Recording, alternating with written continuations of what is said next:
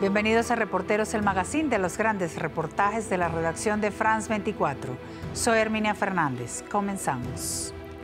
Desde el comienzo de la guerra, decenas de miles de musulmanes han tomado las armas o han colaborado de otras formas en los esfuerzos bélicos.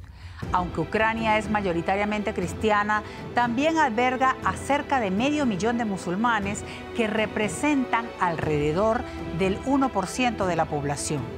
La mayoría son tártaros de Crimea. Los musulmanes del Cáucaso y en particular de Chechenia también se han unido a la lucha, alistándose en los batallones de voluntarios chechenos. Junto con los ucranianos, no solo defienden Ucrania y sus valores, sino que luchan contra un enemigo común, Rusia. Raida Busaidet y Anaí Girag son los autores de este Reporteros. Veamos la historia.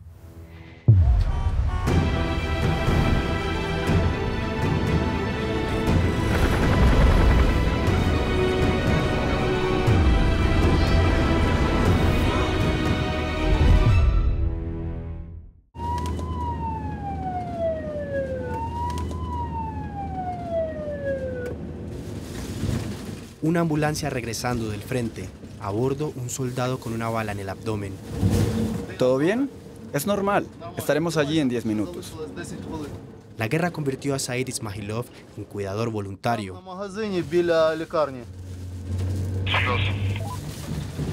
Desde el primero de diciembre se han llevado a cabo evacuaciones todos los días. En estos momentos hay peleas callejeras, así que tenemos soldados con heridas de bala. No se nos permite ir más allá. La posición del hospital debe permanecer secreta. Said se reunirá con nosotros en la siguiente parada, la mezquita Konstantinovka.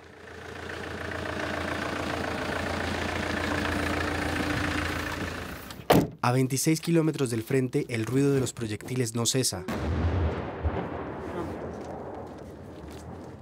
Vestido con su treiji, el imán y antiguo muftí sigue dirigiendo la oración del viernes.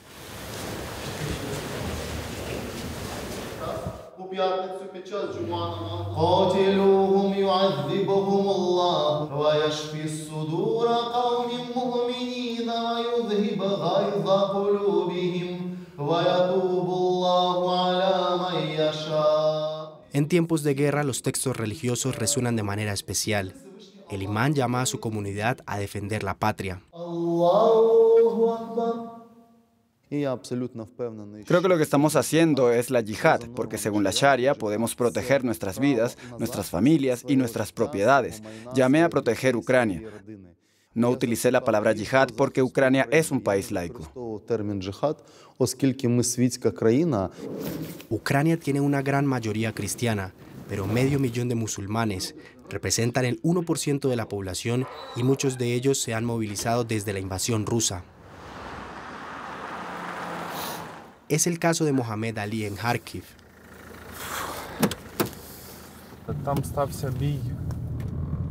Aquí hubo una batalla el 27 de febrero cuando un pequeño grupo de rusos irrumpió en la ciudad.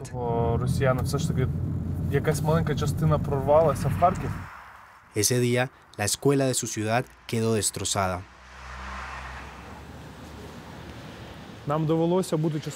Lo vimos todo con nuestros propios ojos. La escuela seguía ardiendo y se percibía el olor de los cuerpos quemados. Es imposible comparar esto con otra cosa.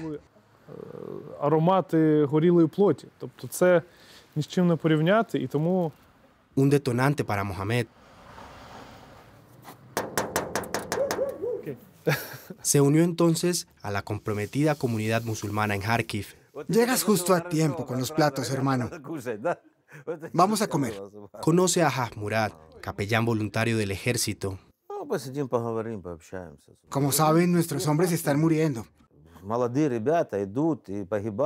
Los jóvenes van a la guerra y estamos enterrando a muchos de ellos sin ni siquiera poder identificar los cadáveres. ¿Podemos perdonar esto?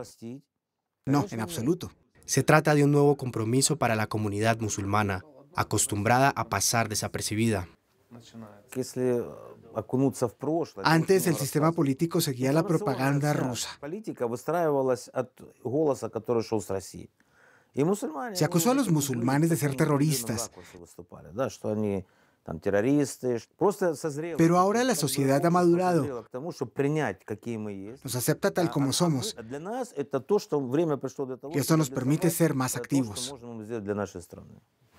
En el Centro Cultural Islámico todos participan en el esfuerzo bélico.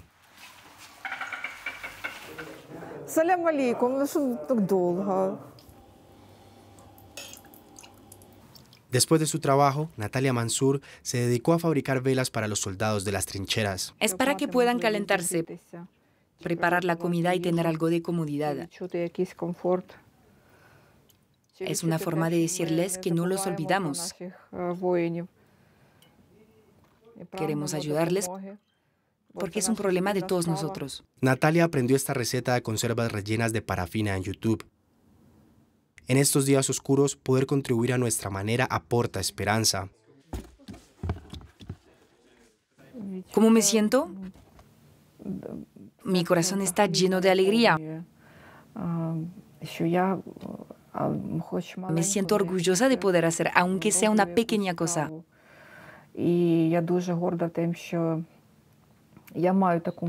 Alhamdulillah.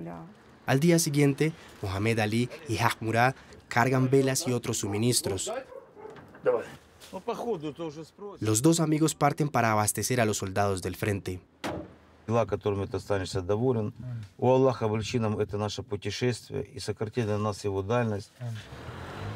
Destino, Bakhmut. Con la guerra todo puede cambiar en un segundo. Así que siempre tenemos un plan, pero solo Dios sabe lo que ocurrirá.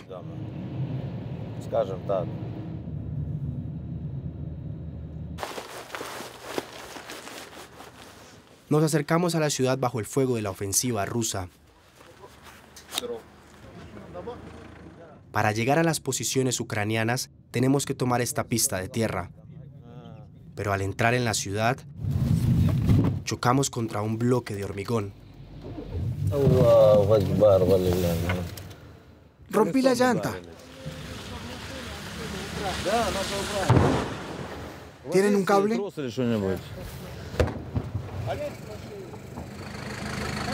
Acércala un poco más.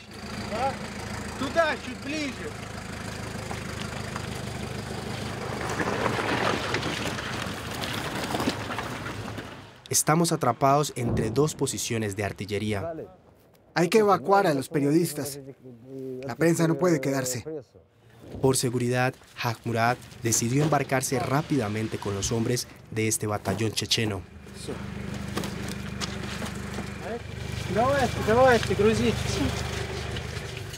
Nos adentramos en las entrañas de la ciudad en medio de las luchas callejeras. Bakhmut es una ciudad fantasma. No cayó muy lejos. El capellán Hajmurad lleva las noticias del frente desde el sótano. Ayer oímos que los invasores rusos se habían acercado a Bakhmut. Pero nuestros hermanos acaban de decirnos que han conseguido lograr su retirada. La resistencia nos llena de alegría. Su presencia es un valioso apoyo para estos soldados. Gracias a Dios, nuestro hermano viene a vernos regularmente. Nos anima. Nos alegra verlo. Juntos ganaremos. Ucranianos y chechenos luchan codo a codo contra un enemigo común, Rusia. Muslin Cheverloyevsky es el comandante del batallón checheno Sheikh Mansur. Él lleva combatiendo en el Donbass desde 2015. Los rusos nos forzaron a esta guerra. Por eso tenemos que luchar y sobrevivir de todas las formas posibles. La mayoría de las veces utilizamos tácticas de guerrilla porque no tenemos equipo militar suficiente para enfrentarnos de igual a igual.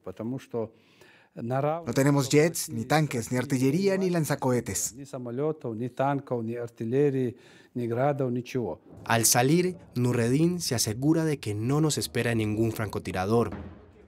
Para este último, la lucha contra los rusos comenzó en su tierra natal. Tenía 14 años. Creo que nunca perdonaré lo que hicieron los rusos en mi país. Nunca lo perdonaré. Hasta que muera lucharé contra este régimen, hasta destruir. Creo que a estas alturas Europa y el mundo entero ya han comprendido quiénes son los terroristas. A más de 700 kilómetros en Kiev, Maga es otra figura de esta lucha. Tras estudiar en Francia, este checheno se alistó en el batallón Dohar Dudaev. Especializado en inteligencia, testifica con el rostro oculto. Lo que ves ahí es la ametralladora pesada. Es la ametralladora rusa que tomamos de Isium. Había muchos tanques abandonados. Capturas de guerra que permiten a Maga y a su batallón apoyar al ejército. Parece que Ucrania está dispuesta a llegar hasta el final, así que les ayudaremos y estaremos a su lado hasta que ganen.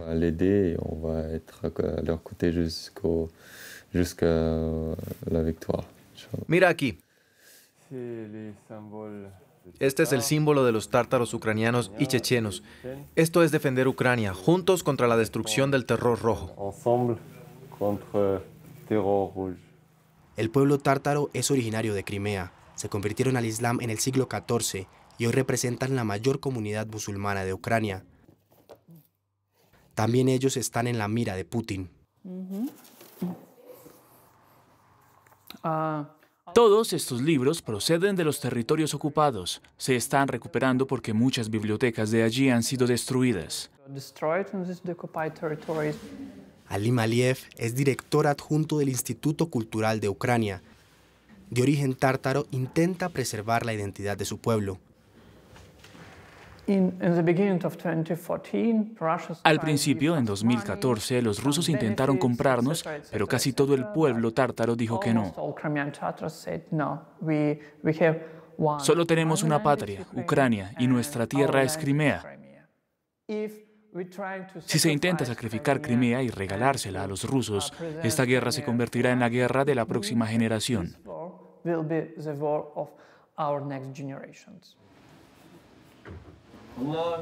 Hoy Alim y la comunidad tártara entierran a uno de sus soldados. Seiran Kadyrov murió en Bakhmut.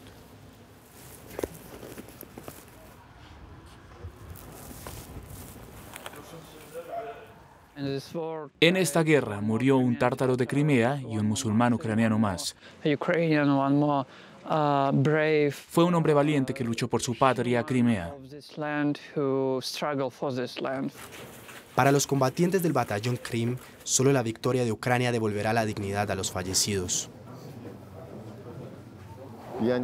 Es muy difícil expresar todo lo que siento. Para la mayoría de nosotros era un hermano. Ni siquiera conozco las palabras para describir lo unidos que estábamos. Es una pérdida muy dura para todos nosotros y nos vengaremos. El precio de la guerra, lágrimas y derramamiento de sangre.